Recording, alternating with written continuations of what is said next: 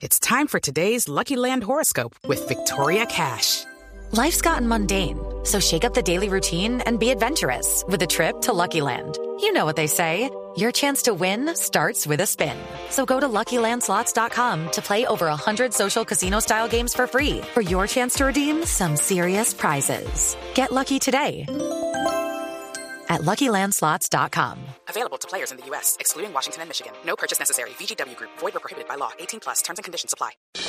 Le seguimos la pista a los planes de ordenamiento territorial en Colombia. En Mañanas Blue ponemos la lupa sobre el volteo de tierra. Queremos leer su denuncia sobre los POR. Escríbanos. Colombia está al aire arroba bluradio.com.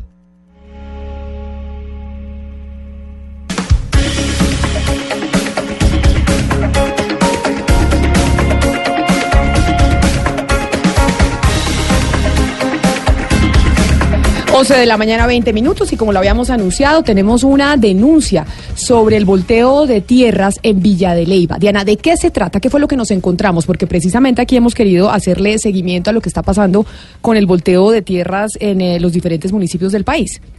Sí, Camila, pues le cuento que el 30 de diciembre de 2011, o sea, un día antes de terminar su mandato, el entonces alcalde Germán Vicente Sánchez Pereira expidió un decreto, el número 110 de 2011. Esto en Villa de Leiva. En Villa de Leiva, Boyacá. Entre otras cosas, ese decreto, pues de las múltiples irregularidades que encontramos, otorga usos de suelo en el municipio de Villa de Leiva y ese tema, Camila, solamente le compete al Consejo Municipal. Es decir, el alcalde emitió un decreto sobre el cambio del uso de suelo que para preguntarle al señor Pombo es un uso de suelo que normalmente es eh, agrario y lo cambian para que se pueda construir ahí, lo que hace que suba el precio de esas tierras. Exactamente, usted lo ha explicado perfectamente. Exacto. Entonces, ese alcalde, cabe decir, el alcalde Sánchez eh, fue alcalde tres veces en ese municipio y fue condenado por los delitos de peculado por apropiación por unos contratos que celebró en el año 2000. Me dicen en la población de Villa de Leyva que hace poco el señor murió el que firmó el decreto. El que firmó el decreto. Que en paz descanse. Que en paz descanse. Pero entonces volvamos al decreto, Camila. En Villa de Leyva el Plan Básico de Ordenamiento Territorial vigente es el de 2004. Ese POT no estableció por ninguna parte el uso para la construcción de hoteles, centros de convenciones o clubes en suelo rural. Sin embargo, el artículo 10 del decreto 110 del alcalde Sánchez incluyó ese uso. Entonces, acá se presentan cuatro, eh, por decir así, irregularidades. que no podemos decir que el decreto sea o no ilegal y usted me corrige, doctor Pombo, porque nosotros no somos autoridad, no somos jueces para decir el decreto es ilegal. Pero lo que sí estudiamos nosotros es que definitivamente hay cuatro puntos que el decreto eh, pone, mejor dicho, chulea de una y eh, en el municipio de Villa de Leyva y son. Uno, eh, que la Constitución eh, Política en su artículo 313 dice que únicamente los consejos municipales son los que reglamentan el uso de suelo. Es, que ahí habría una primera irregularidad que podemos eh, ver porque lo que los que lo tienen que hacer es el consejo, no el alcalde. No el alcalde. tema de competencia. Exacto, el alcalde acá decretazo cambió el uso de suelo y eso no se puede. Exacto. La segunda cosa que encontramos. El decreto permite la urbanización en suelos rurales sin tener en cuenta, Camila, oiga bien, las categorías agrológicas. ¿Eso qué quiere decir? Eso quiere decir que nuestro país está dividido por el decreto 3600 de 2007 en su artículo 10 y el decreto 388 de 1997 dice, mire, usted tiene en su país, en su territorio, zonas agrológicas 1, 2, 3, usted tiene son, suelo suburbano y usted tiene suelos urbanos. Lo que hace este decreto es borrar de tajo el tema de las categorías agrológicas y decir, no se tengan en cuenta casi las categorías agrológicas y bien pueda usted construya, construya lo que quiera. Entonces, eso pasa en Villa de Leyva. Y, el, y un, tercer punto que vimos es que cambia los límites del santuario de flora y fauna que tanto se ha quejado la comunidad desde noviembre cuando supo de una construcción de la que ya le voy a hablar. Y un cuarto punto es que, como si todo lo anterior fuera poco, cambia el uso de suelo por uno más rentable, pero no contempla la participación en plusvalía, que es lo que debe pagar los constructores por el favorecimiento de que eso, esas hectáreas que compró baratas, ahora las puede vender o sea, el, como metro cuadrado. O sea, el constructor que tenía esas tierras las compró baratas, les cambiaron por decreto, ahora les le cuestan un montón de plata más y el municipio Villa de Leyva no va a recibir un solo peso. Un solo peso, o por lo menos eso es lo que tenemos claro de acuerdo al proyecto que presenta la Caja de Compensación Familiar CAFAM, que es un proyecto que empezó a sonar en noviembre, Camila, y que nos llama muchísimo la atención porque básicamente nosotros nos vinimos a enterar de este decreto por una comunicación muy llamativa que nos llega de CAFAM, donde nos dice su jefe de comunicaciones, óigame, vamos a hacer un proyecto en Villa de Leyva. Si de pronto la comunidad que se está quejando y no está de acuerdo los buscan, por favor búsquenos a nosotros para nosotros explicarle cuál es el proyecto. Ahí nos llamó un poquito la atención el tema y empezamos a pedir la información en la alcaldía. El alcalde, el alcalde Víctor Hugo Forero, que es el, el alcalde actual de Villa de Leyva, me dijo, mire, yo lo único que estoy haciendo es cumplir la ley. Sí, porque finalmente él no firmó el decreto, lo firmó un, alcalde que en paz descanse en el 2001. En el 2011. En, el 2011, pero en el 2011 esto es ya hace ocho años, Diana. Ocho años. ¿No se había utilizado ese decreto desde hace ocho años? A eso voy. Imagínese, Camila, que este señor firma el decreto y al otro día se va. O sea, el 31 de diciembre él se va, el primero de enero entra el nuevo alcalde, que es el señor Fabián Camilo Igua Robles. El doctor Fabián Camilo Igua es un conocido urbanizador en Boyacá y su familia eh, ha sido, eh, su tío fue alcalde, él fue alcalde y quiere volver a ser alcalde en Villa de Leyva. El señor es urbanizador. Yo me pregunto, el señor urbanizador nunca se dio cuenta que este decreto, que por decreto no se puede cambiar el uso de suelo? Es, mi pregunta cuando llegó a la alcaldía. Pero además, eh, ¿eran del mismo partido, eran del mismo grupo político, el alcalde que firma el decreto y eh, el que entra? No, el, el, alcalde que firma el decreto, lo, eh, él llegó a la alcaldía por un movimiento que se llamaba Acción Ciudadana por Villa de Leyva. Entonces, no, esos son, son, movimientos que se crean en el momento. Por firmas ciudadanos. Sí, por firmas de ciudadanos. Este alcalde, Camila, no solo no revisa la constitucionalidad del decreto, sino que lo que hace es modificarlo en 2015 y agregar unas vías. Eh, ah, o sea, le saca mejor, mejor provecho le saca mejor provecho al decreto. primero. Pueda que eso tampoco sea ilegal, doctor Pombo, que lo diga un juez. Pero de todas maneras, ese alcalde sí tuvo la posibilidad de eh, declarar nulo ese decreto porque uno cuando llega como alcalde y uno que es el que manda en el ordenamiento territorial de su municipio a través de su Secretaría de Planeación, si uno ve un decreto como este, que nosotros solamente nos demoramos un mes en darnos cuenta de los vicios de presunta ilegalidad, es, es, de verdad llamativo que él, que es urbanizador, no se haya dado cuenta que no se puede cambiar el uso de suelo por decreto. Entonces, esa es la denuncia, Camila, eso es lo que tenemos. Y nosotros empezamos a revisar el tema, como le digo, por la carta de CAFAM y nos empezamos a dar cuenta que a partir de noviembre la comunidad estaba casi que desesperada con este tema en Villa de Leyva y nos pusimos en contacto con la comunidad para decirles y para preguntarles, oiga, ustedes han estudiado el decreto, han mirado qué ha pasado en Villa de Leyva, ha crecido Villa de Leyva de una forma desaforada a raíz de ese decreto y nos encontramos con que ellos están muy organizados y tienen un grupo de gente que le dice no a esos megaproyectos y tenemos en la línea al abogado José Sierra, que es el vocero que está liderando ahorita eh, todo el aparato jurídico que está moviendo la población de Villa de Leyva en contra de no solo este decreto, sino en contra del ordenamiento, del mal ordenamiento territorial de Villa de Leyva. Pues saludemos al abogado, abogado Sierra, bienvenido a Mañanas Blue, muchas gracias por estar con nosotros. Eh, Camila, muy buen día. Me hace un cordial saludo para toda la audiencia de tan importante medio de comunicación y a Diana Mejía. Don abogado Sierra, cuando usted dice que es el abogado defensor de los habitantes de Villa de Leyva, estamos hablando que usted representa a cuánta gente, cuánta gente en Villa de Leyva se está quejando por cuenta de estos cambios eh, en el POTO, este decreto que permite el volteo de tierras. El interés que ha despertado en toda la comunidad nacional y territorial de hablo de nivel nacional, podemos hablar de más de 100 mil personas que están interesadas en nuestro caso y a nivel territorial podemos estar hablando de una población de 10 mil personas que nos siguen y están preocupadas con toda la temática y la problemática de lo que ustedes de buena forma han denominado el boteo de tierras, junto con el procurador Carrillo han acertado y deben de estar revisando en todas las zonas de nuestra patria. Abogado, ¿por qué dice usted que mm, a nivel nacional? Porque estamos hablando de que ustedes son un grupo que revisan este volteo de tierras no solo en Villa de Leyva, sino en todo el territorio nacional, porque esto puede estar pasando en otras partes.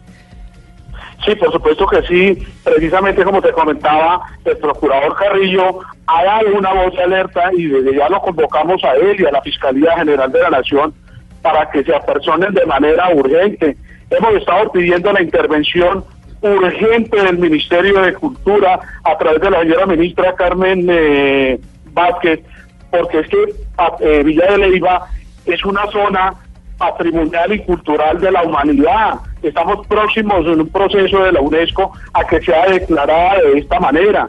Entonces es muy preocupante, la ciudadanía se encuentra ofuscada, la ciudadanía se encuentra preocupada por la manera en cómo ha sido manejado el plan de ordenamiento territorial de nuestro municipio, eh, Diana.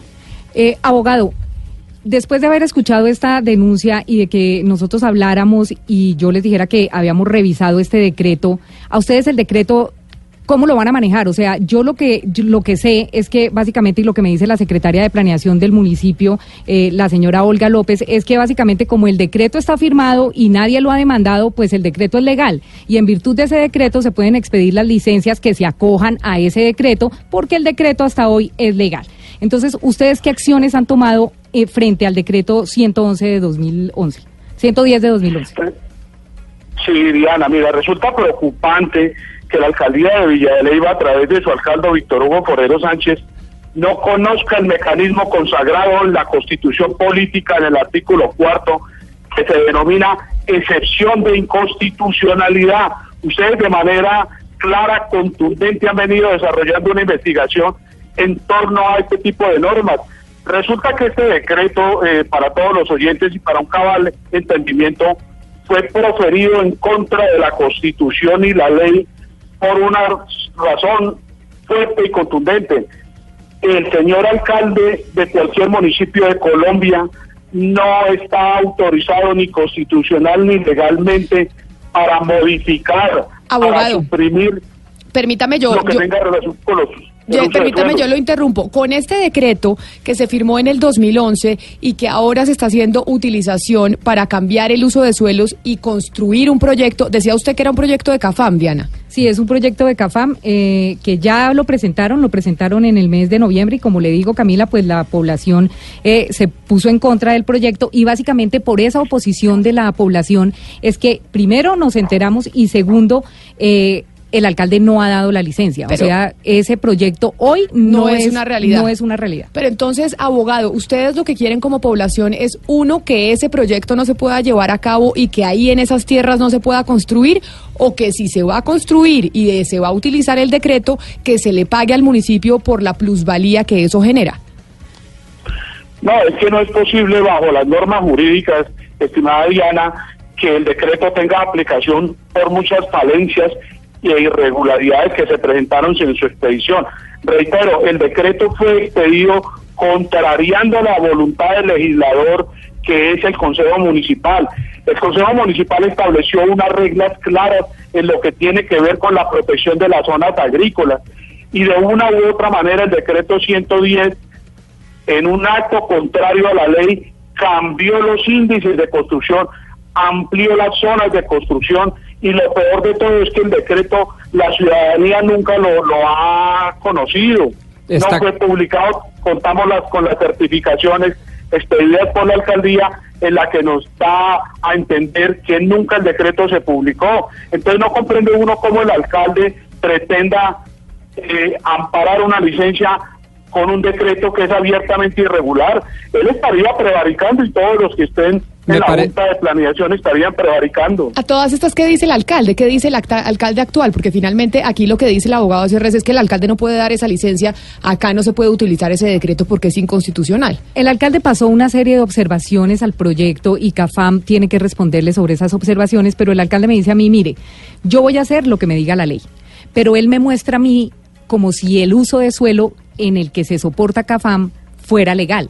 Entonces, cuando yo le digo a la secretaria de Planeación, venga, secretaria, en los papeles que usted me manda hay un decreto que es el 110 de 2011 que me parece llamativo por esto y esto y esto, que son los cuatro, los cuatro eh, eh, puntos que le tocaba anteriormente, Camila. La señora me dice, nosotros también estamos muy preocupados y queremos revisar de verdad el tema, pero, el, pero entiéndanos que hoy ese decreto es legal. ¿Y O sea, quién- ese decreto está vigente. ¿Y qué responde Cafam a todas estas? CAFAM, eh, a mí sí me llama mucho la atención que le manden a uno una carta de estas eh, presentando el proyecto y diciendo que los busquemos. Yo los busqué desde ayer y hoy recibí una comunicación eh, de parte de la persona que le maneja el área de comunicaciones a CAFAM y ellos dicen contrario a lo que han hecho siempre de poner a una persona como vocera del proyecto, cuando yo les hablé de las eh, posibles irregularidades que tendría este decreto en los que se están basando ellos para el uso de suelo, me dijeron que lo mejor era que lo examinaran los jurídicos de CAFAM y que después con muchísimo gusto hablábamos. Pero entonces, pongo esto al final, ¿quién termina solucionándolo? Porque la, alcaldía dice, estamos en un problema, tenemos un decreto, la comunidad tiene un representante, eh, un abogado que dice acá es inconstitucional la alcaldía no puede aprobar esta licencia, ya estarán los abogados de CAFAM evaluando jurídicamente si se puede hacer este proyecto gigantesco en Villa de Leyva o no. Y como repetimos y nos decía el abogado, esto no es una cosa solo que pasa en Villa de Leyva, esto está pasando en el país entero y por eso hay mucha gente que está preocupada por el volteo de tierras. Pero ¿quién, quién responde al final? ¿Quién define? Pues dependiendo de la vida que se tome, si usted solicita a través de un derecho de petición en interés general que se derogue o modifique la norma que usted cree que está violando la Constitución y la ley, pues será el mismo alcalde el que derogue o modifique ese decreto y vuelva al plan básico de ordenamiento territorial O sea, original. la- eh, O la otra vía es la justicia, que para eso está. Usted puede interponer una acción de nulidad con medidas cautelares con suspensión provisional, que es la vía ordinaria. Puede incluso interponer una acción popular para defender el espacio público solicitando la suspensión provisional de ese decreto ilegal e inconstitucional. Y puede meter otra serie de acciones, pero esas son las dos principales. Incluso podría aspirar uno a una tutela como mecanismo transitorio. Lo que me causa extrañeza es que ese es un decreto que, como bien anota Diana en su denuncia, proviene del año 2011. ¿Y por qué no se ha hecho ninguna de estas cosas que aparentemente a los ojos de cualquier abogado son obvias? Exacto, pero abogado, ¿por qué hasta ahora se está hablando de este decreto del 2011 y no antes? ¿Solo por este proyecto de CAFAM? Cla- Claro, lamentablemente apenas la sociedad y la ciudadanía de Villa de Leyva, organizada de manera pedagógica, empezó a entender la gravedad de lo que implica un megaproyecto de estas dimensiones, donde no solamente se estaría violando ese tipo de decreto, sino que es que están violando unas normas anteriores, como es la ley 12 de, los, de 1982, que habla de las zonas agrícolas. Imagínense, Diana y oyentes, que el lugar donde pretenden construir el megaproyecto es una zona que ha sido declarada como zona agrícola y hay una prohibición expresa de la ley en cuanto a su jerarquía que dice que no es posible construir ahí. Adicional a eso, la propia Secretaría de Planeación Municipal expide una certificación en la que manifiesta que el terreno presenta una remoción de masa, algo que es absolutamente preocupante, llamamos la atención del gobierno departamental de Boyacá, porque imagínense lo que implica una construcción en un terreno que por su naturaleza se puede deslizar. Mañana puede haber un, un- una, una catástrofe ahí donde eh, se, se llega a construir ese, proyecto. ¿Y quién sería el directo responsable? Pues el municipio y la nación por no haber aplicado las normas como lo debe hacer. El alcalde, como bien lo decía su asesor Sí. jurídico ahí, pudo haber estado en la obligación de revocar ese, pues, de manera directa esos, esos decretos que están violando la ley. El 094 es un decreto que reglamenta el decreto 110, esa figura jurídica no se había visto en nuestro país, se la inventaron con un solo fin, estimada Diana, y es el de favorecer las construcciones de todos y cada uno de estas personas que hacen construcciones mire- masivas y irregulares en los municipios. Pero mire, abogado, como ya sabemos que el problema está y como ya sabemos que no tendría una solución hoy, ¿qué es lo que ustedes van a hacer para evitar que esto siga sucediendo en Villa de Leyva? O sea, ¿qué van a hacer con el decreto? ¿Ustedes van a demandar? ¿Ustedes qué van a hacer como, como, como habitantes preocupados por este tema? Por supuesto, como bien lo señalaba su asesor ahí, estamos ya ante los jueces de la República solicitando la nulidad de los decretos por su manifiesta inconstitucionalidad e ilegalidad y en su denodada forma de haber derogado y haber cambiado el uso del suelo en Villa de Leyva para favorecer construcciones. Abogado, pues entonces, es Diana, estamos noticia, pendientes del alcalde, de qué dice el alcalde, porque si ellos van a demandar, pero el alcalde podría tomar la decisión de decir, vamos a declarar nulo este decreto. Ojalá, ojalá el alcalde tenga de verdad, ahí sí como dicen en mi tierra, los pantalones para hacer ese tipo de cosas, Camila, porque sí llama muchísimo la atención una cosa y es con esto quiero cerrar esta denuncia. Cafam compró, Es que, estimado- Cate- es, eh, permítame, abogado, Cafam compró este terreno en 2015, compró 14 hectáreas que se ciñen al decreto.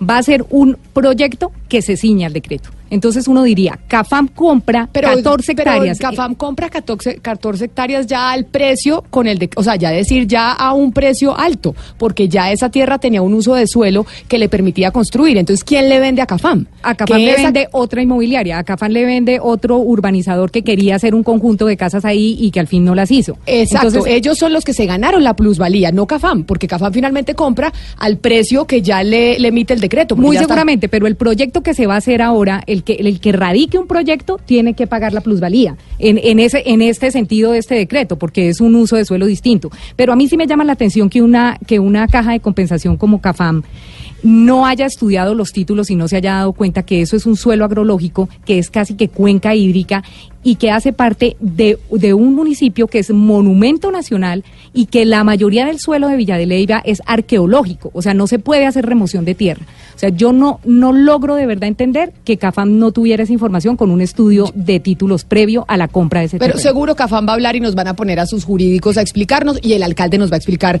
qué es lo que pasó ahí específicamente con ese terreno, Pombo. Pero añadiendo al análisis, me parece importante comentarle a nuestros oyentes que en la medida en que no se ha expedido una licencia de construcción no hay derechos adquiridos, lo cual permite flexibilidad para el alcalde para efectos de derogatoria de este tipo de cosas. Es precisamente entonces la denuncia que teníamos sobre el volteo de tierras en Villa de Leyva, pero además que le estamos poniendo el ojo a esta misma situación en otras partes de Colombia. Abogado José Sierra, defensor de los habitantes de Villa de Leyva, muchas gracias por estar con nosotros. 11 de la mañana, 40 minutos.